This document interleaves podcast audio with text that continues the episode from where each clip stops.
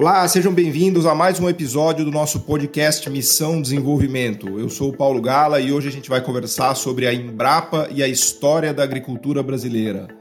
Lembrando que a inspiração do nosso programa é pensar o desenvolvimento não só no sentido econômico, mas no sentido social, no sentido amplo, no que toca questões de saúde, de educação, de bem-estar, de reduções de desigualdade, e pensando também o desenvolvimento como uma articulação entre Estado, sociedade e empresas. Né? Um movimento que, em geral, é liderado pelo Estado, mas que também conta com o papel essencial de instituições públicas de pesquisa, com as empresas privadas, com uma iniciativa privada aguerrida e que busca, obviamente, eficiência. E eu acho que a história da Embrapa e da agricultura brasileira talvez seja um dos melhores exemplos desse tipo de missão, né? de uma missão que nos trouxe é, um avanço fantástico na área de produção de alimentos, de segurança alimentar, de conquista de mercados mundiais.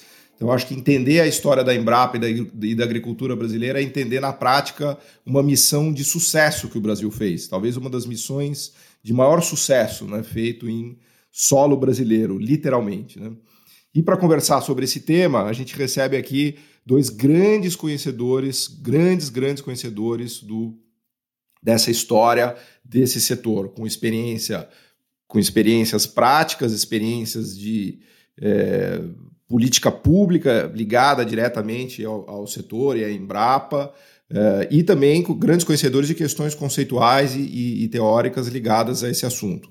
Falo do Antônio Boainain, que é professor de economia do Instituto de Economia da Universidade Estadual de Campinas, é pesquisador também do Instituto Nacional de Ciência e Tecnologia em Políticas Públicas, Estratégia e Desenvolvimento, o INCT, e do Núcleo de Economia Agrícola e Ambiental do Instituto de Economia da Unicamp. E temos a honra de receber a Silvia Masruá, chefe geral e pesquisadora da Embrapa Informática Agropecuária, com doutorado em computação aplicada na área de inteligência artificial pelo Instituto Nacional de Pesquisas Espaciais e mestrado na área de automação pela Faculdade de Engenharia Elétrica de Computação da Unicamp. Grande conhecedora também uh, do tema e realmente é uma honra para a gente receber pessoas desse calibre, desse conhecimento para poder nos contar um pouco a história da Embrapa e da agricultura brasileira, que na minha cabeça são coisas é, difíceis de separar, né? estão muito, muito juntas mas eu, eu, sou obviamente um economista interessado nisso e não os especia não especialistas. Os especialistas estão aqui com a gente então eu queria dar as boas-vindas e pedir já para a Silvia, se ela puder, é, nos começar aqui a nossa conversa contando um pouquinho da história da Embrapa e da, e da agricultura do Brasil e nos explicar o segredo desse, do, do sucesso dessa nossa missão de desenvolvimento do setor agro no Brasil. Bem-vindo, Silvia. Olá, Paulo. Olá, professor Bonaim. Olá, os ouvintes, né? Eu gostaria, primeiramente, de agradecer a oportunidade de estar aqui com vocês nesse bate-papo para falar um pouquinho da nossa Embrapa e da agricultura brasileira. Bem, uh, os ouvintes que, que estão aqui nos. É, bem, eu acho que a gente pode começar a falar da Embrapa, que é uma empresa ligada ao Ministério da Agricultura, né, uma empresa pública ligada ao Ministério da Agricultura, a Empresa Brasileira de Pesquisa Agropecuária, que foi criada há 48 anos atrás para adaptar a agricultura, a nossa agricultura, para o nosso tipo de clima e solo. Né? Uma, a Embrapa, há 48 anos atrás, o Brasil ainda era importador de alimentos e foi pensado né, com uma visão assim a longo prazo que a gente precisava trabalhar com, nosso, com, os nossos, com o nosso tipo de solo e clima para deixar nossa produção é, agrícola, né, aumentar nossa produtividade agrícola. Uh, e aí é, foram enviados naquela ocasião vários pesquisadores para várias universidades do mundo, né, no, nos Estados Unidos e na Europa, é, vendo que estava sendo é, desenvolvido demais na fronteira do conhecimento nos outros países, né, que era muito na área de clima temperado, e trazer isso para adaptar aqui para o nosso tipo de clima e solo, para a agricultura tropical. Desculpa, Silvia, qual o governo foi? Só recapitula a gente aqui o... Foi na gestão do, do, do, do governo Médici. Em 1973, então, foi criada a, a Embrapa. A Embrapa ela conta com 43 centros de pesquisa pelo Brasil todo e trabalha com uma cadeia produtiva específica. Por exemplo, a Embrapa Soja em Londrina, a Embrapa Gado de Corte em Campo Grande, Mato Grosso do Sul. Temos também unidades ecorregionais, como por exemplo a Embrapa Pantanal, é, em Corumbá, Mato Grosso do Sul também, Embrapa Amazônia Oriental, Amazônia Ocidental, aí a gente trabalha com os biomas, né, especificamente cultivos e animais voltados para aquele bioma. E temos unidades temáticas, como a Embrapa Informática Agropecuária, que está localizada aqui em Campinas, né, no campus da Unicamp, que é uma unidade mais temática. A unidade temática ela é transversal e ela trabalha em parceria com as outras 42 unidades da Embrapa. Então, por exemplo, a Embrapa Recursos Genéticos, também em Brasília, é um exemplo de unidade temática. Bem, o, o que, que, que qual o papel da Embrapa nesses últimos 48 anos, né? Uh, como eu comentei, o Brasil ele era importador de alimentos e a Embrapa ela desenvolveu, trabalhou muito uh, em parceria com os órgãos estaduais de pesquisa e com outras universidades, né, com as universidades do país, no desenvolvimento das ciências agrárias, né, de tecnologias, muito aí movimentado, é, trabalhando muito aí na parte de melhoramento genético, para melhorar e adaptar os cultivares para o nosso tipo de solo e clima. E técnicas, né, como plantio direto e outras que conseguiram fazer então a grande revolução verde que aconteceu né, que a, a, expansão das grandes commodities, né, a gente começou a ver o desenvolvimento de novos fertilizantes, insumos defensivos agrícolas, que ajudaram também a mais adaptado ao nosso clima, como eu falei, e solo, e a gente conseguiu então aumentar a produção e a produtividade. Só para vocês terem uma ideia, é, em, é, nos últimos 40 anos foi aumentado em quatro a cinco vezes a produtividade agrícola no nosso país. E em expansão diária foi apenas um e meio, quase dois, duas vezes. Quer dizer, aumentou muito a produtividade por hectare.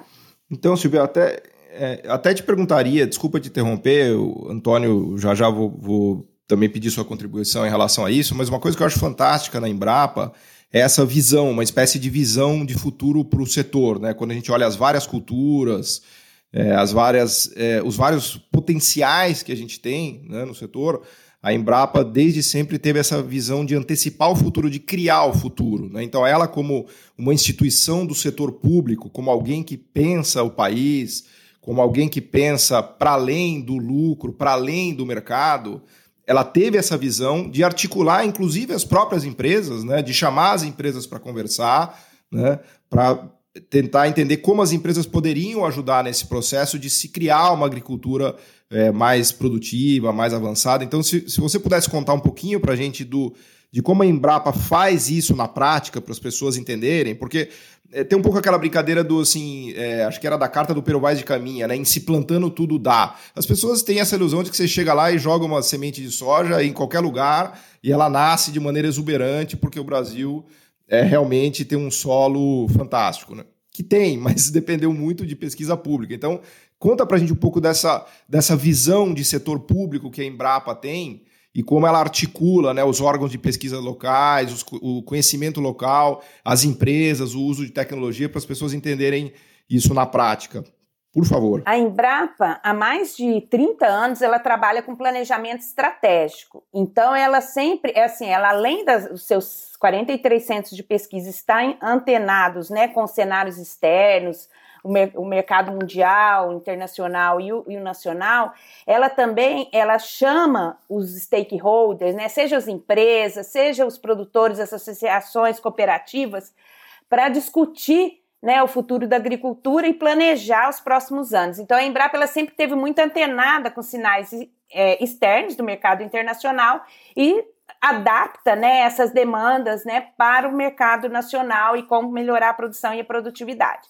Vou dar alguns exemplos aqui para vocês, né? Como eu já falei aqui, o plantio direto, que é uma técnica, né, que ela foi foi, que tá, é utilizada até hoje, fixação biológica de nitrogênio, que há muitos anos foi descoberto e que ajudou a melhorar a produção e a produtividade. Desculpa a minha ignorância, o que é essa fixação do nitrogênio? Eu, sou, eu já vou pedindo desculpa porque eu vou fazer um monte de pergunta quase de, de tonto aqui, mas... Não, é, é uma técnica que ajuda a fixar melhor o nitrogênio na planta e ela consegue melhorar, a, falando em alto nível, né? ela consegue melhorar a produção e a produtividade é, da planta, né? Lembrando que a produção, você aumenta a produção agrícola e a produtividade é quando você aumenta a, a, a, produtividade naquela área, né? A produção naquela área. Então, por exemplo, como eu falei, quadruplicou, quintuplicou a produção numa determinada área, né? Então, você aumentou a produtividade ali. Eu gosto de salientar que a Embrapa não faz nada sozinho nesse planejamento estratégico, nessa visão. Como eu comecei a falar, a gente trabalhou sempre aí no, no Sistema Nacional de Pesquisa Agropecuária, junto aos outros institutos de pesquisa dos estados, né? E também, por exemplo, nós temos aqui em Campinas, o Instituto Agronômico de Campinas, que ele tem mais de 100 anos, 132 anos, que foi pioneiro aí na agricultura, né? E sempre foi um parceiro da Embrapa também nos desenvolvimentos. Pô, é, e, e as universidades que... também. E, e, as empresas que... privadas e, e outras instituições públicas. Queria pedir a ajuda do Antônio aqui, Antônio. Eu cresci ouvindo que a agricultura do cerrado, né, no Brasil, se deveu em grande medida a avanços é, de pesquisa e tecnológicos que a Embrapa foi capaz de fazer, porque ela pensava o Brasil, pensava a agricultura, pensava nossas capacidades, né? ia para além de uma visão mercadista pura e simples. Né? Ah, será que vai dar mais dinheiro se eu, se eu plantar aqui ou acolá? Não, né? ela tinha uma visão de país, uma, uma visão de missão, né, por assim dizer. Então conta para a gente um pouquinho também da história, Antônio, se você puder... É entrar aqui na discussão? Paulo, Silvia, é prazer estar aqui com vocês, com os ouvintes é, que compartilham conosco esse, esse momento. Olha, é, você acertou, viu, Paulo? A, a história da Embrapa, eu acho que é o melhor exemplo que nós temos de uma ação de desenvolvimento. Eu vou, eu vou antes de, de entrar no seu ponto, vou é, retomar duas ou três é, coisas que a Silvia falou e que eu acho muito importante, porque é uma lição que nós não aprendemos. Né? Esse país é um país que tem muitas experiências de desenvolvimento, mas ele, ele, digamos, não é um país tão inteligente como a gente gostaria, porque ele demora a aprender e às vezes não aprende mesmo. Né? É, a Embrapa tem uma grande diferença em relação à, maioria das experiências que nós tivemos. Tanto a Embrapa como o outro caso de sucesso que vocês comentaram em outro programa, que é o da Embraer. E qual é a, a diferença? A diferença foi, foi o investimento no homem. É, no Brasil, quando se pensa em desenvolvimento, né, a primeira coisa que nós fazemos é pensar em que prédio que nós vamos construir então, o investimento no desenvolvimento aqui no Brasil se confunde com, é, é, com investimento em concreto armado, né, que é muito importante em determinadas infraestruturas, mas o desenvolvimento fundamental, a mola do desenvolvimento, é o homem. E a Embrapa começou investindo no homem. Você imagina que quando ela foi criada, né, a primeira ação é, da, da, da Embrapa foi selecionar jovens é, recém-formados e enviar esses jovens para o exterior, para as melhores universidades do mundo, para estudar, fazer mestrado e doutorado. É, é, é uma, era uma empresa que ela só existia porque naquele momento ela já tinha algumas centenas de pesquisadores, futuros pesquisadores, porque não eram pesquisadores, que estavam estudando, estavam se formando. Né? Então foi uma visão que eu, que eu devo é, dizer, para aquele momento, revolucionária. É, é, outros países depois fizeram isso. A China tem uma trajetória de desenvolvimento que, que eu, eu quase brinco, né? ela se inspirou na, na, na história da, da, da Embrapa. Né? Ela mandou centenas, centenas, milhares, depois, depois virou centenas de milhares. Inclusive a agricultura deles está melhorando muito, né, claro, Antônio? Acho que eles aprenderam com a gente mesmo. Com, né? Exatamente, continuam fazendo isso, investindo, e depois vem o segundo momento. Então, esse foi uma marca fundamental da Embrapa, foi o investimento eh, no homem. O segundo ponto que eu queria destacar, Paulo, é que nós pensamos o desenvolvimento como a solução do problema de hoje, para amanhã. E, e, e nós não temos é, é, paciência, nós não, nós não entendemos que desenvolvimento é um processo que implica mudanças, que leva tempo né, e que você não se desenvolve de hoje para amanhã. Uma criança não desenvolve de hoje para amanhã. Ah, um ano, dois anos, três anos, cinco anos, doze anos, quinze, e vai se desenvolvendo né, e vira, se for bem desenvolvido, se houver investimento, for bem cuidado, nutrição, vira né, uma, uma, uma, uma, pessoa dotada de competências, etc, etc. Esse é o processo de desenvolvimento, também vale para a nação. Nós temos pressa. Então, Paulo, é, eu me lembro que eu comecei a estudar isso no final dos anos é, 70. Né? A Embrapa, durante muito tempo, ela era acusada é, de, de, digamos, estar fazendo coisas que não tinham aplicação. Se a Embrapa fosse seguir a lógica que nós hoje exigimos da própria Embrapa, nós não teríamos a Embrapa. Por quê? Porque quando a Embrapa começou a desenvolver algumas das suas pesquisas, elas não tinham aplicabilidade. Né? É, elas, é, elas, elas, de fato, foi um acúmulo de conhecimento voltado para uma tentativa de resolver problemas que, em determinado momento, com uma dessas coisas do desenvolvimento da ciência, dos paradigmas tecnológicos que são imprevisíveis, se juntam e produz o Centro-Oeste. Eu sou de Campo Grande, a Silvia certamente se referiu à unidade, ao Centro Nacional de Gado de Corte, porque sabe que eu sou de Campo Grande, sou muito orgulhoso de ser campo-grandense, do centro, da grande contribuição que deu. E eu, eu, eu, fui, eu estudei sempre em escolas públicas, né? o Colégio Estadual Campo Grandense, uma maravilha na época. Ele, eu, eu aprendi por bons professores que, que o Cerrado né, era uma área imprópria para a agricultura. E era. Então, então nós tínhamos lá praticamente produção do, de boi e tinha, e tinha o, o arroz que era parte de um processo para plantar pasto. Né? Mas, mas ninguém falava em agricultura. O Cerrado não tinha vocação para agricultura. E você veja o que virou o Cerrado: virou a área de maior produtividade. É, é esse pulo do gato que eu quero que você conte para a gente, Antônio, porque é, eu achei fantástico o jeito que você colocou é, a importância da, do setor público e da pesquisa e do planejamento como algo que vai além do sentido econômico de curto prazo. Porque esse é o grande desafio esse né, é o grande do desenvolvimento desafio. tecnológico. Né? Se você pensar naquela época, ninguém queria plantar no Cerrado porque era economicamente inviável. inviável. Então, o economicamente viável e inviável que precisa ser analisado com muito cuidado, porque o que é economicamente inviável hoje poderá ser economicamente viável no futuro e poderá ser o futuro ele mesmo.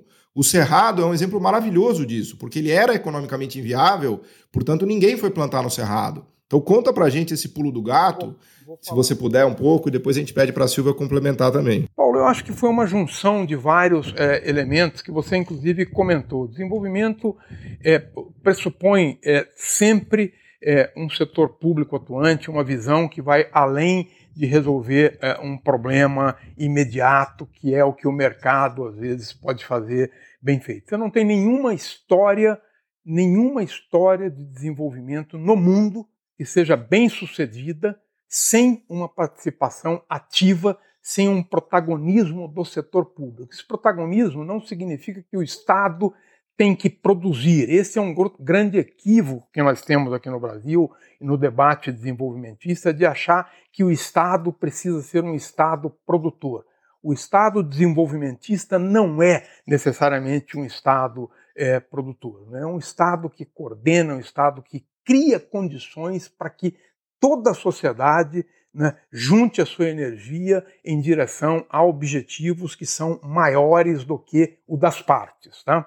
Então, então, esse desenvolvimento, Paulo, ele foi produto, primeiro, né, desse conhecimento que foi se acumulando. Segundo, do homem, mais uma vez. Foi o homem, foi o brasileiro, o gaúcho, o paranaense, o catarinense, o mato-grossense, o mineiro, o paulista, né, que são empreendedores e que saíram por determinadas razões das suas, é, dos seus locais de origem e resolveram ir né, como novos bandeirantes, né, mas melhores, porque não eram bandeirantes que matavam índios, né, é, desbravar, é, desbravar é, terras novas com grande dificuldade. A gente não consegue imaginar, Paulo, o que, que era Mato Grosso, né, é, o que, que era aquela área, Sorriso, é, Sinop há 40, 50 anos. Era, era nada. Né? Não tinha nenhuma comunicação. Chegavam essas famílias e acampavam, e daí vem a tradição dos gaúchos de acampamento, que depois né, ficou muito conhecida pelo movimento Sem Terra, mas eram isso. Viviam, inclusive, durante bastante tempo em tendas, mas tem esse empreendedorismo do, do homem. Teve, teve um mapa, Paulo, você sabe disso, durante os anos 70 nós tínhamos uma política de garantia de preço mínimo que, que os liberais questionavam fortíssimamente. Não, imagina, está pagando preço mínimo, deixa o mercado. Se nós não tivéssemos tido uma política de financiamento e uma política de garantir preço para aqueles produtores que estavam no fim do mundo, eles não teriam dado certo. Quem é que comprava? É, quem é que comprava a safra né, de, de, de Mato Grosso do Sul, de Mato Grosso, de Goiás? Era exatamente naquele momento a CFP, que depois deu origem à Conab. Né? Dava prejuízo para o Tesouro? Dava, mas esse prejuízo virou, virou lucro. E os financiamentos? Né? Quem é banco privado que ia dar financiamento para um doido? Porque só um doido sai de lá e vai para uma terra de ninguém, que não tem estrada, que não tem luz elétrica. Como que um banco privado ia dar financiamento para isso? Quem é que dava financiamento? Era, era o Banco do, do, do Brasil. Perdemos dinheiro nisso? Perdemos. Né? Então, o desenvolvimento também tem disso. Então, foi uma comunhão de tecnologias que foi de fato liderada pela, pela Embrapa, mas, como Silvia falou, não foi só a Embrapa, foi uma, uma rede de instituições, e o Brasil tinha né, Viçosa, Exalc, Lavras, Santa Maria, grandes centros de pesquisa e de ensino na área de agronomia, veterinária, etc. Né? É, instituições aqui de São Paulo, como o Instituto Agronômico de Campinas, né, multissecular, criado ainda é, pelo imperador. Né, é, então, então a Embrapa catalisou esse, liderou, né, é, é, e, então teve esse componente, mas teve o homem, teve o financiamento, teve a política de preço, né, e tudo isso deu prejuízo. Certamente, se a gente for pegar a história da Embrapa, Paulo, dezenas e dezenas de pesquisas não deram nada. O problema é que você tem que fazer a conta ao longo do tempo, porque claro, o lucro claro. bilionário que a gente tem hoje se deveu ao investimento claro. que a gente fez lá atrás. Então, atrás, eu acho né? incorreto você falar prejuízo, porque é investimento. A gente estava investindo Exatamente. na construção de uma agricultura das mais Isso. poderosas do mundo hoje, que está baseada nisso. Né? Então, a contabilidade, você chamou da contabilidade do desenvolvimento, não é essa, portanto. Né? Muitos projetos não deram certo. Né? E o que não significa que a gente tem que validar qualquer coisa. Para isso, a Embrapa tem um belo planejamento, né, Silvia? E eu deixo com a Silvia para ela continuar essa história. Sim, é, só para complementar aí, é, um ponto que o professor colocou é bem interessante, que é a questão do investimento em recursos humanos, né? Então, o, o princípio da Embrapa foi esse, e até hoje, né? Capacitação de pesquisadores, a gente, além é, de capacitação formal, com pós-graduação, mestrado, doutorado, a gente também foi muito é, formado é, no intercâmbio com outros países. Então, a gente tem laboratórios no exterior, nos Estados Unidos e na Europa, onde colegas nossos ficam de três em três anos, que é o LABEX que a gente fala, e a gente faz essa reciclagem, né, e faz esse intercâmbio técnico-científico. Isso sempre foi fundamental para o desenvolvimento tecnológico do país. Além disso, também eu gostaria de salientar, a gente falou assim de investimento na Embrapa, né? Esse investimento ela é, ele é intangível muitas vezes, mas a gente, a Embrapa, ela faz o balanço social dela anualmente. Olha só, só para vocês verem, das 43 é, dos 43 centros de pesquisa da Embrapa, ela pede que cada centro encaminhe anualmente três tecnologias né, que, que deram sucesso e o retorno. A gente tem uma metodologia científica que a gente se baseia para fazer o cálculo. É, e só para vocês terem, em média, nos últimos anos, é, cada um real investido na Embrapa retornou 12 reais à sociedade. Isso considerando que a gente está considerando apenas 120 tecnologias da Embrapa, de um universo aí bem maior de tecnologias. Então, é, esse investimento, ele é a médio e longo prazo, como o professor Bonaim colocou. Ele não é um investimento, às vezes, a curto prazo, né? A, gente vê hoje aí a nossa. Nós somos os maiores exportadores de soja, vocês comentaram aí do Cerrado, né? Expandiu toda essa área que veio do sul do país, da, da soja, né? Do Paraná para o centro-oeste, né? Ah, tudo isso daí foi graças às novas tecnologias que foram ah, geradas aí para o Cerrado. Então a gente devastou uma área que não era, que a princípio não, não era uma área pobre, né? Que falava o cerrado. Fala como... devastar porque vai achar que devastou floresta. Não tinha não, floresta, não. É interessante. Não, de... é interessante porque a, a Embrapa ela sempre trabalhou com a agricultura do ponto de vista sustentável. Uh, é importante da viabilidade econômica, mas também preocupada com a questão ambiental e social, né? A gente, todos os projetos da Embrapa, a gente, inclusive, tem que fazer uma análise do ponto de vista de sustentabilidade das tecnologias que estão sendo geradas. E a gente tem uma preocupação muito grande com essa questão do monitoramento da uso e cobertura da terra.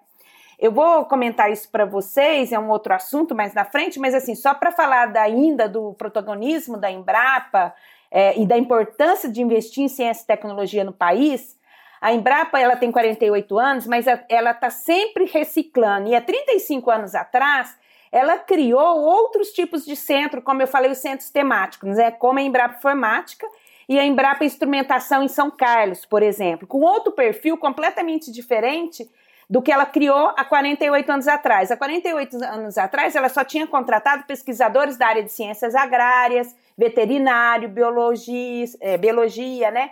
Ah, a, contratou também economistas, né, é, economistas, mas ela ainda não tinha, quando foi há uh, 35 anos atrás, ela falou, a gente vai precisar contratar pesquisadores da área de ciências exatas para trabalhar junto, porque o futuro uh, da tecnologia da informação, da automação está aí, nós já, nós já temos que preparar para esse momento. Então, hoje, que está todo mundo falando né, na questão da agricultura digital, da tecnologia da informação, a Embrapa já é o centro que eu trabalho. Eu fui, um, eu, eu fui uma das primeiras contratadas, né, o primeiro concurso público da Embrapa, já como eu sou minha área de formação é ciências exatas, para trabalhar com os agrônomos. Então, eu já trabalho, eu já me formou, meu mestrado e doutorado, embora seja na área de computação, é com estudo de casos na agricultura. Então, ela já foi visionária, há 35 anos atrás, sei lá, é equipe multidisciplinar para trabalhar junto para resolver os problemas da agricultura. E foi assim, em São Carlos também, lá a gente tem Embrapa Instrumentação, que é um outro perfil, né? Lá o pessoal mais é, são os físicos, os engenheiros mecânicos, mas trabalhar com a parte de hardware, nanotecnologia, mais voltada também para junto com os engenheiros agrônomos. O, Antônio, quer, o Antônio quer defender os economistas não, aqui. Defende os economistas. Não, os economistas eu, eu, fazem parte dessa equipe multidisciplinar. Eu ia, eu ia, falar, ainda bem que contrataram poucos economistas. Paulo. Eu concordo, eu, concordo também. Mas, eu tenho chegado à conclusão que o economista mais atrapalha do é, que ajuda. Não vou, ficar me, não vou ficar me chicoteando. Eu ia, eu ia é, é, provocar a Silvia para ela falar, conta para gente como foi né, essa experiência né, de um bicho completamente estranho, né, um engenheiro de computação, etc., é, ir para um lugar dominado por, primeiro, homens e, segundo, agrônomos veterinários. Então, ela tem mulher, né, engenheira, nada que ver, quer dizer, deve ter sido hostilizada e, né, fortemente. Ela também foi uma bandeirante. Ela também foi uma bandeirante. Sim, é, é uma história, tem vários desafios aí nesses. É, eu tenho 31 anos de Embrapa e, como eu falei, fui contratada em, no primeiro concurso e realmente, quando a gente entrou e participava dos projetos de pesquisa, começamos a entrar nos projetos de pesquisa da Embrapa, os nossos próprios colegas agrônomos achavam estranho, falavam, mas TI isso daí é apoio, é, pensava sempre assim na rede, na infraestrutura de rede, ou consertar o computador, é o que Travou fosse, aqui, mas não. Travou meu computador aqui, Silvia, você pode dar uma ajuda aqui? É, ou fazer o banco de dados para ele, né? Ele tem um projeto de pesquisa, eu preciso de alguém para fazer meu banco de dados, né? Era sempre essa, é, essa ideia de apoio. Então a gente teve sim um processo de mostrar que a tecnologia da informação, a, a, computação, ela fazia parte do negócio. Ela era um outro pilar da, da pesquisa científica, né? Além de você ter a parte da teoria, né, da, da hipótese científica e da experimentação, a computação ele é um novo pilar. E a Embrapa já enxergou isso naquele momento uh, da ciência, da, da, da pesquisa científica. E a gente começou então a trabalhar junto dos projetos de pesquisa da Embrapa e aí eu vou dar um exemplo aqui que é bem interessante, uh, só para falar para vocês. Tem vários exemplos, tá? Mas eu vou começar com um que o que o Bonaim conhece bastante. A Embrapa, além de desenvolver os projetos de pesquisa e gerar produtos, né, como cultivar, como eu falei aqui, em parceria público-privada, ela também subsidia políticas públicas. E uma delas, mais tradicional aí, é o zoneamento agrícola de risco climático. Ele já tem há mais de 20 anos no país essa política pública, mas a, a computação fez a diferença para, para essa política pública. O que, que ela faz? Né? Ela fala a melhor época para você plantar. Então eu falo, eu, tenho, eu quero plantar soja aqui na região é, de sorriso e ela mostra a janela de plantio mais adequada para você plantar, né? Para aquele tipo de, a cultivar mais adequada, para aquele tipo de solo baseado em modelos climáticos, né? A série climática, tal, você vai analisar qual a melhor época para você plantar. Essa política pública, ela subsidia o crédito rural e seguro rural no nosso país, né? Há muitos anos. Mas é, eu tenho colegas né, que vieram da Embrapa Cerrados, de outras Embrapas, que eles, te, eles tinham toda a modelagem, mas eles é, não sabiam como avançar com aquilo para aquilo garantir a sustentabilidade. Então, com a parceria com a Embrapa Informática, a gente desenvolveu toda uma plataforma computacional, todo esse modelo é, para subsidiar. Para o produtor rural, isso eles nem sabem que tem inteligência artificial, que tem modelagem, que tem o que que tem por detrás, né? Para eles o que interessa ali é o crédito rural, o seguro rural muitas vezes. Mas por detrás disso tem muita pesquisa científica do ponto de vista de ciências agrárias e do ponto de vista de computação, para exemplificar. Isso é fantástico, Silvia, porque quando a gente fala de planejamento de políticas públicas e planejamento de governo na era da ciência da computação, de inteligência artificial, com o poder computacional que a gente tem hoje, é um outro universo, né? É incomparável você pensar em planejamento econômico e políticas públicas nos anos 70 e 80 e em pleno século 21, porque o poder de fogo de análise que a gente tem hoje é uma coisa fantástica, né? Eu acho que estou chovendo no molhado aqui, ninguém melhor do que você para para nos falar disso. Né? Essa política pública que foi criada há 20 anos, hoje ela exige né, processamento de alto desempenho, ela exige, como eu falei, técnicas de IA, de modelagem, muito avançadas para que a gente continue a dar os dados precisos para o Ministério da Agricultura, para que ele possa então, é, gerar né, lá, o, é, publicar no Diário Oficial todas essas janelas de plantio para mais de 40 culturas, tá?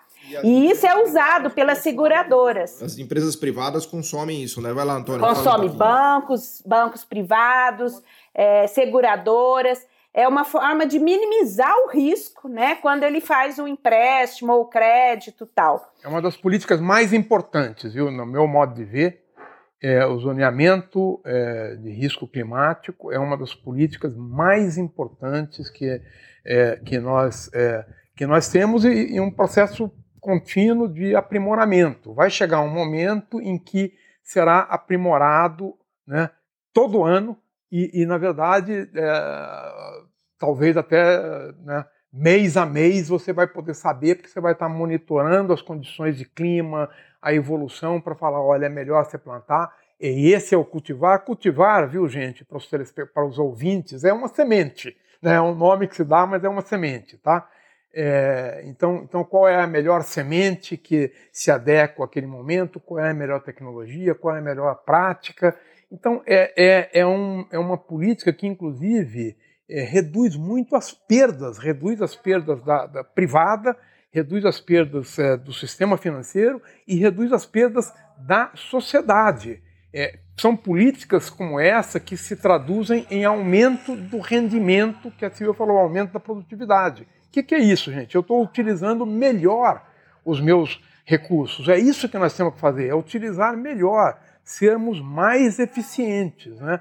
E esse é o nosso desafio. Né? Para a gente poupar, inclusive, a natureza, nós precisamos utilizar melhor o que nós temos já em, em utilização. Então, se eu, se eu reduzo a perda porque tenho um bom planejamento, porque sei quando plantar, qual é a melhor semente, qual é a melhor técnica, eu estou aumentando o rendimento por hectare, aumentando a produtividade, aumentando a perda. Não é o agricultor que ganha. Quem mais ganha é a sociedade. Nós precisamos, inclusive, viu, Paulo, acho que é bem importante chamar a atenção é porque aqui no Brasil também, quando a gente fala é, em desenvolvimento, nós continuamos com um ranço é, de contrapor ao setor privado ao setor público. é, é, e continuamos com um ranço de achar que né, é, o, o, produtor que ganha está em detrimento da. Não, não está. Quem ganha mais né, quando um produtor agrícola é, é, se dá bem é a sociedade, que se traduz em mais alimentos, mais matérias-primas, mais energia, preços melhores, melhor qualidade. Né? Então, então não, não, há essa contraposição entre o ganho do agricultor e o ganho da sociedade. Todos ganhamos quando a agricultura é. vai bem. E acho que a Embrapa é um super exemplo desse ganha-ganha, né? Porque é, é, e é um exemplo concreto e, e prático, né? Porque é. O norte que a Embrapa dá com esse planejamento, agora a Silvia estava dando um exemplo específico, né? Do, do, desse mapeamento que é, que é algo incrível, né? Então imagina o ganho que isso traz para o próprio setor privado, que ganha mais dinheiro ao seguir essas orientações, né? Bilhões. E Paulo.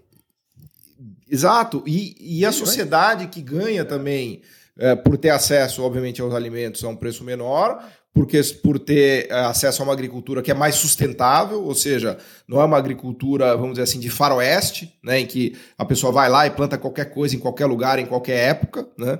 É uma agricultura que é planejada, coordenada para maximização de ganho privado, inclusive. Né? Então, é. acho que é, esse, o case da Embrapa é. e da agricultura brasileira, né, nesse sentido, é fantástico, porque ele mostra de maneira muito prática, assim, não estamos falando de coisas abstratas, né? nós estamos falando de um sistema, por exemplo, aqui de planejamento climático, de otimização de culturas, que reduz o custo de seguro, que reduz o ganho do, do agricultor, que reduz o custo de financiamento e que produz alimentos melhores de maneira mais eficiente, de maneira mais sustentável, né? Então, por isso que eu, eu brinquei aqui no começo do, do programa que a missão de desenvolvimento, talvez o lugar mais óbvio e evidente de se chegar é na Embrapa e na agricultura. Né? Então, difícil encontrar algum setor né, e, e, um caso de, de tamanho sucesso no Brasil que ilustre melhor essa ideia da missão. Né? Porque a missão traz, obviamente, está implícito que a gente tem objetivos que a gente precisa alcançar, né? E, as, e os objetivos aqui nessa discussão nossa estão muito claros, né? De uma agricultura, agricultura ambientalmente sustentável, é, com preservação de, de solo é, e atendimento de todas as necessidades, e uma missão que não é trivial, uma missão que envolve todo mundo. Todo mundo tem que estar articulado, empresas, setor privado, setor público, institutos de pesquisa, é, sociedade é, de modo geral, né? Ô, Paulo, você me permite assim uma coisa que é bem um ponto que é Permito bem interessante. não, por favor. Vocês que são os especialistas, eu estou gente... só, só me deleitando aqui com a, com a aula que vocês estão dando. Por favor, é, continue. Reconhecendo essa trajetória da agricultura brasileira, eu acho que a gente poderia também aqui é, comentar né, grandes é, ondas que teve. Né? A primeira foi a Revolução Mecanizada, né? A, a, segunda grande revolução, a primeira grande revolução, vamos dizer assim, né? A segunda, a Revolução Verde, que a gente comentou aqui, que é a expansão das grandes commodities, adaptação para biomas como o cerrado, né? Desenvolvimento de novos fertilizantes, uh, foi a segunda onda. A terceira onda que a gente está vivendo, já estamos é, passando de transição para a quarta onda, né? Foi a, a onda da intensificação que é dos sistemas integrados, né? Que a gente, por exemplo, só para exemplificar aqui, você fala é, de sustentabilidade, né? Os sistemas integrados é você como você trabalhar de forma que você aumente essa, garanta essa sustentabilidade. Vou dar um exemplo aqui: integração lavoura-pecuária ou integração lavoura-pecuária-floresta, né? Então você planta uma soja. É, e aí, naquela mesma área, depois que você colheu a soja, você planta uma braquiária, uma pastagem e põe o gado ali naquela mesma área. E, e às vezes ali você tem também um eucalipto né, em volta que garante o bem-estar animal. Com ali você atinge várias metas agronômicas. Um exemplo, você pode aproveitar a adubação que foi feita na soja, toda a material, a matéria orgânica, né? Aproveitar então a sua pastagem pode ser mais produtiva ali. Você, aí o animal come aquele gado, que ajuda, aquela pastagem, que ajuda a aumentar a ganho de peso dele, ali sustentável com eucalipto. Do ponto de vista agronômico, você tem várias metas e você aumenta, tem intensificação. Aí entra outros conceitos nessa terceira onda da agricultura de precisão, da biotecnologia, né, que vieram para a melhorar essa produção e essa produtividade, né? Você pode ter sensores ali, né? Falando de agricultura de precisão, de para analisar a, a, questão do solo, é, a questão de disponibilidade de água no solo e otimizar, né? A questão da água.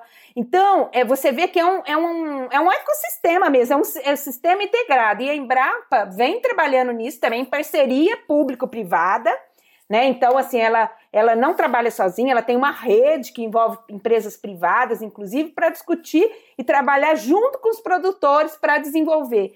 Mas é interessante, por que, que eu estou colocando isso? Porque você está trabalhando também, além de garantir a, vi a viabilidade econômica para o produtor rural, vamos por 365 dias ao ano, como sistema ILPF, você também está garantindo a sustentabilidade do ponto de vista ambiental. Você aproveita a área, você otimiza recursos naturais, você reduz custo, né? E, e, e aí começa a aumentar a complexidade. E aí a gente vem por uma quarta revolução que começou, na, né, que a gente fala quarta revolução industrial, que começou lá na indústria automobilística alemã, que tem influenciado vários setores da economia e agricultura também, que é o que a gente fala da agricultura 4.0. Aí é a sua praia, né? Aí é a sua praia. Que é a agricultura mais baseada em conteúdo digital, tecnologia de ponta e conectada. Que é o momento que a gente está vivendo e, e, é um momento desafiador, né? Aí depois a gente pode discutir sobre esse assunto, porque tem vários desafios aí né, é, em relação a, a, essa transformação que está acontecendo e que está sendo demandado que aconteça também na agricultura, porque da mesma forma que as ciências agrárias foi fundamental a, é, esse avanço, vários que a gente comentou aqui, né? Plantio direto, fixação biológica de nitrogênio, agora eu falei dos sistemas integrados, que eles foram fundamentais para que a gente chegasse até, agora, até aqui. As tecnologias digitais elas têm é, um papel muito importante para que o Brasil continue com esse protagonismo na agricultura mundial. Por quê? Aí vem um ponto que o professor Banaim falou. Não é porque está na moda, porque tecnologias digitais está todo mundo falando, inteligência artificial, não é por isso. É porque hoje nós temos um consumidor muito mais preocupado com nutrição e saúde. Aqui no seu programa, muitas vezes você fala da questão da sustentabilidade. O consumidor hoje ele quer saber a origem dos alimentos, ele quer saber a transparência do processo de produção, aquela carne ou aquele feijão que ele come, aonde foi produzido, como foi produzido, se foi produzido de maneira sustentável. Então, para isso, nós Ainda temos cada vez mais agregar né? essas novas tecnologias para dar essa transparência e atender esse mercado, tanto interno quanto o mercado externo, né? Para garantir certificação do nosso processo de produção. E daí que entra todos esses conceitos que a gente pode falar mais na frente de é, porque aí você está gerando dados entre os conceitos de internet das coisas, de inteligência artificial, big data, inteligência artificial. Nós vamos falar já do, vamos falar do internet dos alimentos, né? Já já é internet das coisas, é internet dos alimentos. Eu vou, eu tô triste aqui porque infelizmente a gente está chegando no final já. A gente vai falando e nem percebe que já já passamos aqui quase uma hora. Eu vou pedir para o professor Antônio dar uma, algumas palavras aqui de encaminhamento para a gente. Já, já deixo registrado aqui o convite para vocês voltarem, porque a gente precisaria de realmente uns 10 programas para explorar todos esses temas tão fantásticos. Mas para a gente ir caminhando já para uma conclusão, pedir para o professor Antônio é, deixar umas palavras para a gente na, no, tá. nessa direção e depois você também, tá. Silvia mas tá registrando o meu pesar, tá? Porque eu queria ficar conversando com vocês horas e horas a fio aqui. Aqui, eu, eu... O, infelizmente, o pessoal, a turma do podcast da edição não me permite, mas por ah. mim ficaria muito mais tempo. Oh, a Silvia estava se coçando assim as mãos para chegar no tema, e agora que ela chegou, você anuncia que estamos chegando ao final, Paulo. Isso é uma. Não, mas isso, nós, isso, não, nós é temos tempo isso é ainda, é uma, não é para já. Isso é uma maldade é, pô, enorme. É, os, ouvintes, os ouvintes não vão ver é, a, a cara da Silvia de decepção quando você anunciou que estava chegando ao final. Gente, eu quero agradecer, foi um programa riquíssimo, a gente podia, de fato, tinha muita coisa para falar. É, eu, eu acho que, que nós estamos vivendo um momento é, crucial da nossa história e, e que nós temos que estar muito atento para, de fato, é, perdermos as lições boas que nós temos. Em relação à, à própria agricultura, tem uma frase do ex-presidente da Embrapa, meu amigo Silvio Crestana, de quem eu sou super fã, que ele diz o seguinte: o sucesso nosso do passado não é nenhuma garantia de sucesso no futuro. Principalmente em um setor que está sendo cada vez mais marcado por inovações que são, inclusive, inovações bastante é, radicais. Você tem, inclusive, um deslocamento, um descolamento entre a, as inovações que começam a ser aplicadas no setor agrícola dos próprios stakeholders e interesses da agricultura. Né? Os centros de inovação estão se deslocando de Viçosa, Campinas, Campo Grande, os lugares que têm uh, as instituições tradicionais, estão já hoje, em, em, em, alguns casos, no Vale do Silício. Já hoje estão é, aonde estão concentrados os polos de inovação né, mais avançados e que não tem nem há, nada que ver com, com a agricultura. Ali estão se desenvolvendo carnes é, é, vegetais que se aproximam cada vez mais de paladares, texturas, etc. Ali estão se desenvolvendo, inclusive, tecidos que vão ser aplicados à agricultura. É ali que está sendo feita a revolução genética que depois vai para a agricultura, com uma lógica completamente distinta da lógica que sempre dirigiu e orientou a pesquisa é, agrícola e agronômica até aqui. É, nós, nós temos esse, esse temos, temos um outro desafio, que é esse desafio grande do mundo, mudanças climáticas, as grandes transformações é, no, no, no, consumidor, as grandes exigências que a Silvia já, a, já colocou. E, ao mesmo tempo, continuamos com a pressão do nosso dia a dia, do cotidiano, e tudo isso envolto em uma fantástica redução dos recursos disponíveis. Então, então o que, que eu quero dizer, é, Paulo, Silvia e, e ouvintes? Eu quero dizer que nós temos desafios muito maiores né, para recursos é, menores, cada vez menores, e cada vez uma disputa maior né, por quem fica, para onde eu oriento. A, a Embrapa mesmo tem sido objeto, é, digamos assim, desse contexto de conflito, quando muitos stakeholders cobram da Embrapa resposta para problemas de hoje e de amanhã. E amanhã que eu estou falando é amanhã mesmo. Mas eu, como cidadão brasileiro, gostaria que a Embrapa me desse resposta para os problemas de depois da manhã. Eu já não estou tão preocupado comigo. Eu estou preocupado com o meu filho eu estou preocupado com a minha neta. É, é, é, eu acho que se nós perdermos isso de vista e colocarmos a Embrapa a serviço de soluções de mercado, nós estamos condenando o nosso desenvolvimento, porque é, é, a, o mercado nos garante o agora, mas não garante o depois da manhã não garante a solução para as mudanças climáticas. Isso que nós garante são pesquisas transformacionais, são projetos de missão e essas missões têm que ser lideradas por um, um setor público com bastante clareza, com visão estratégica e com capacidade de juntar os atores, juntar a, as energias. Então, os desafios que nós temos hoje precisa disso ele, é, e eu temo muito que, que, que as instituições públicas estejam caindo nessa, nessa dinâmica perversa né, é, de, de, de, de, colocar Estado versus mercado, de privatização, Era uma visão curto prazista, amanhã, né? mercadista uma visão curto prazista. curto prazista. Nós não temos. E, e, a missão, viu, Paulo, é preciso ter claro que lá atrás, é, duas ou três pessoas, não, não importa, né, é, tiveram clareza, força e poder para né, colocar em prática aquela, aquela missão.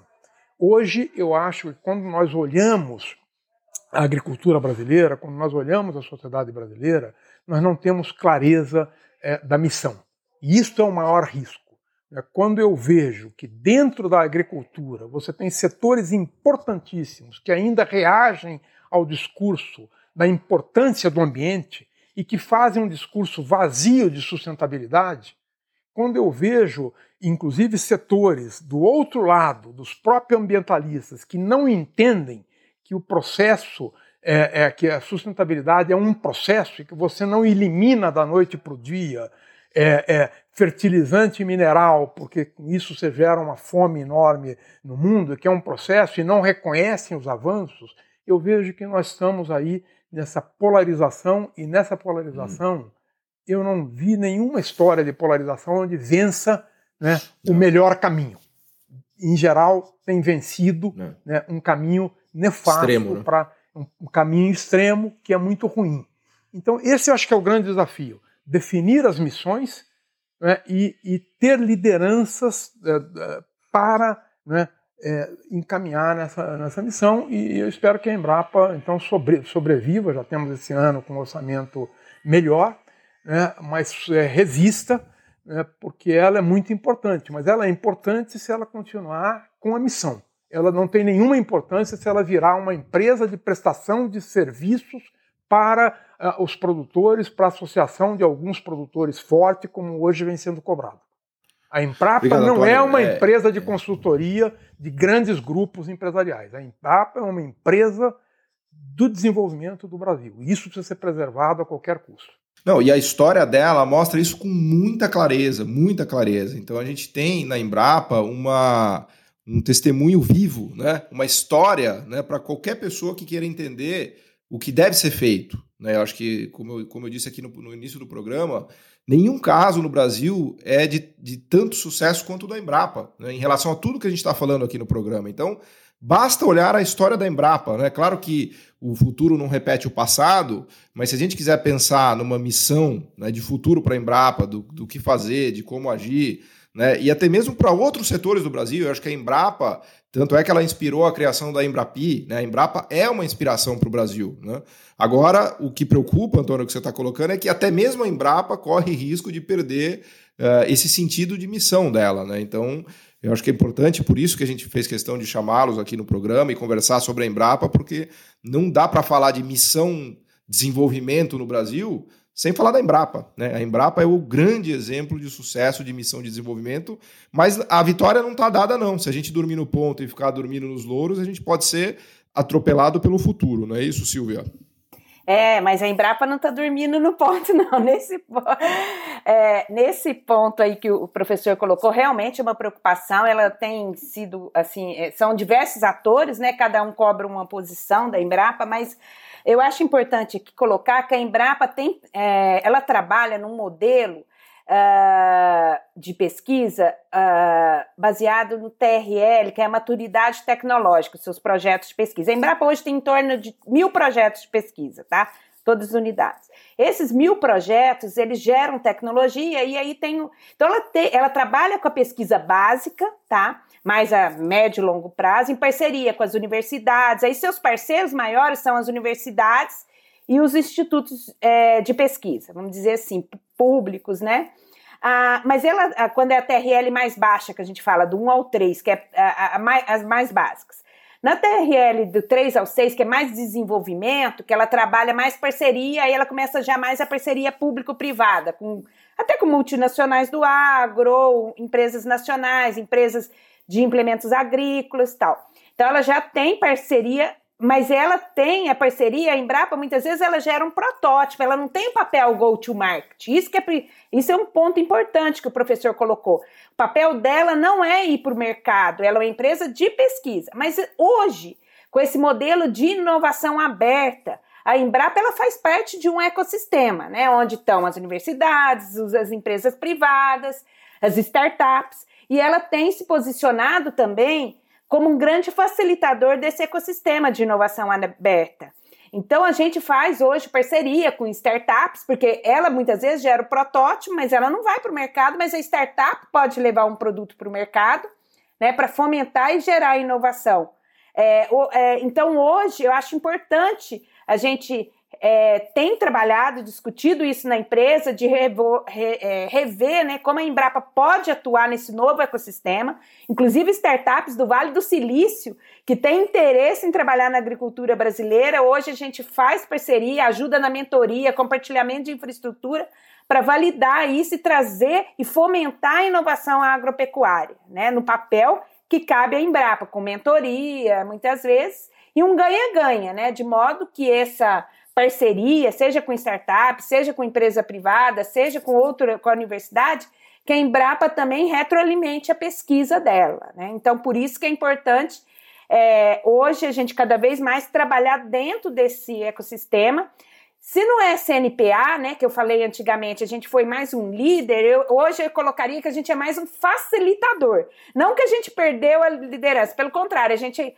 como líder, hoje a gente é um facilitador desse ecossistema. Ela não faz nada sozinha em Brapa. Hoje, nenhuma instituição, né? Ela precisa dos parceiros para, ah, por exemplo, levar a, a tecnologia até o, o campo, né? Então, acho que é importante destacar isso aqui. A gente hoje é, trabalha dentro dos, dos, ecossistemas, a gente trabalha dentro da cadeia produtiva, tem vários programas de inovação, por exemplo, o Ideas for Milk, que é um voltado para a cadeia do leite, que aí é liderado pela Embrapa Gado de Leite. Aí a gente tem, a, a gente mesmo aqui da Embrapa Informática lidera um outro programa que chama Techstart Agro Digital, onde a gente tem parceria, por exemplo, com empresas privadas é, da área do agro, empresas de tecnologia e startups entendeu? E aceleradoras para a gente fomentar. Porque a gente percebeu que muitas startups, né? Não sei se vocês têm esses dados, mas a gente hoje já tem mais de duas mil startups no agro, que são as famosas agtechs, mas a gente percebe que aqui no Brasil elas ainda às vezes ficam é, meio dispersas, né? Às vezes tem uma ideia do mundo da tecnologia, ah, dá para ser aplicado no agro, mas não viveram não conhece essa indústria ao céu aberto a fundo para ver se realmente aquela tecnologia é adequada. Então a Embrapa tem se posicionado também como um grande facilitador, né? Ele é líder no mercado, mas como facilitador, mais do que isso, como um facilitador desse ecossistema. E, e, e eu acho que é importante um outro ponto que o professor colocar é a gente não, não perder essas metas também de médio e longo prazo, a missão da Embrapa, né? A gente, da mesma forma que ela foi importante, fundamental nesses últimos 50 anos, vamos colocar assim, é importante agora a gente se posicionar para o futuro da agricultura. A gente tem aí, segundo dados da ONU, a demanda de aumentar a produção de alimentos até 2050, né? Ajudar a alimentar aí 10 bilhões de pessoas aproximadamente, 9 bilhões, 10 bilhões de pessoas. É, então, é, segundo os dados da ONU, a gente vai precisar aumentar a produção de alimentos em 70% no mundo. E é esperado que no mínimo 40% venha do Brasil. Então, para a gente aumentar essa produção e essa produtividade, a gente tem que trabalhar dentro desse ecossistema. Como eu falei, a biotecnologia vai ser muito importante também, a biologia avançada, a engenharia genética nesse momento, mas também toda essa parte da, da, da tecnologia da informação, da agricultura de precisão, da automação, a parte da nanotecnologia, né, a, a convergência disso tudo, para que a gente possa, então, agora é um outro momento, né? De sistemas complexos, vamos dizer assim, que integra essas várias disciplinas, como usar isso para melhorar a produção e a produtividade e ajudar o Brasil aí continuar com seu protagonismo na agricultura mundial.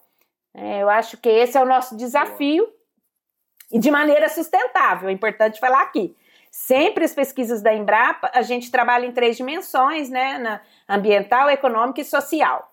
Né? Eu acho que é importante, porque quando a gente pensa num sistema integrado, a gente está pensando nas várias dimensões é, do desenvolvimento, né? não só econômico, mas ambiental e social. E, com, e eu acho que é importante também, só para finalizar, que a tecnologia ela vem aí para é, melhorar a vida do cidadão, do homem. O, eu acho que o centro de toda essa revolução tecnológica, é importante a gente destacar aqui, o homem está no centro, né? A gente fala até que a gente está passando da sociedade, uma transição da sociedade da informação para a sociedade 5.0, que começou lá no Japão, essa discussão, mas onde o homem está no centro e você tá, vem aqui para melhorar a, a, tecnologia, ela vem para melhorar a qualidade de vida das pessoas, melhorar a inclusão social e a sustentabilidade nessas três dimensões. Ambiental, econômica e social. Silvia, muito obrigado. Antônio, acho que foi fantástica a conversa aqui. Eu aprendi muito, muito. Né? Tenho certeza que todos que nos ouvem também que é, gostaram muito dessa conversa. É, e acho que é isso. A Embrapa e a agricultura brasileira são um exemplo né, para a gente pensar o Brasil para além né, da agricultura e da Embrapa. Então, acho que é uma, é uma história de sucesso que a gente precisa conhecer, entender mais, né? E o, o, objetivo do nosso programa é justamente levar essa história, essas histórias de sucesso do desenvolvimento brasileiro, essas missões de desenvolvimento que a gente cumpriu, né? Cumpriu no passado, não quer dizer que a gente vá cumprir no futuro, mas é, o objetivo é esse mesmo. Então eu queria agradecer demais a presença de vocês aqui. Foi muito bom, muito legal e acho que todo mundo é, adorou e fazer essa mensagem chegar a todos é, é ótimo. Ô Paulo, mas eu quero voltar um dia para falar sobre a bioinformática, a biotecnologia, como que é a prospecção de genes resistente a estresse hídrico, a, a, doenças, como a tecnologia que está por detrás. Tem muito mais para se falar, viu? A modelagem, a internet dos alimentos, um bate-papo mais tecnológico. Acho que é bem legal, que é, é o novo mundo que nós estamos vivendo aí. Que, aliás, eu adoro essa parte tecnológica e, e, e é legal para todo mundo conhecer, né, o detalhe disso, né, que são esses saltos, pequenos saltos tecnológicos que são grandes saltos, na verdade, para nossa para nossa sociedade. Mas fica, reforço aqui o convite para a gente marcar outra vez, outra conversa. Infelizmente o programa é, é, curto, né, pelo formato do podcast, mas a gente vai, sem dúvida, retomar essa, essa conversa. Eu que agradeço aí pela oportunidade. Muito obrigada. Lembrar também, para concluir, que o esse nosso podcast Missão Desenvolvimento é uma realização da FBNDES, dos funcionários do BNDES, que a gente vai ao ar toda semana às quartas-feiras em todas as plataformas digitais e que você pode acessar todos os programas lá que a gente fez no www.missãodesenvolvimento.com. Quem quiser também enviar perguntas, ideias, sugestões, é só mandar uma mensagem é, para o e-mail podcast@missãodesenvolvimento.com e seguir a gente em todas as redes sociais. Obrigado. Thank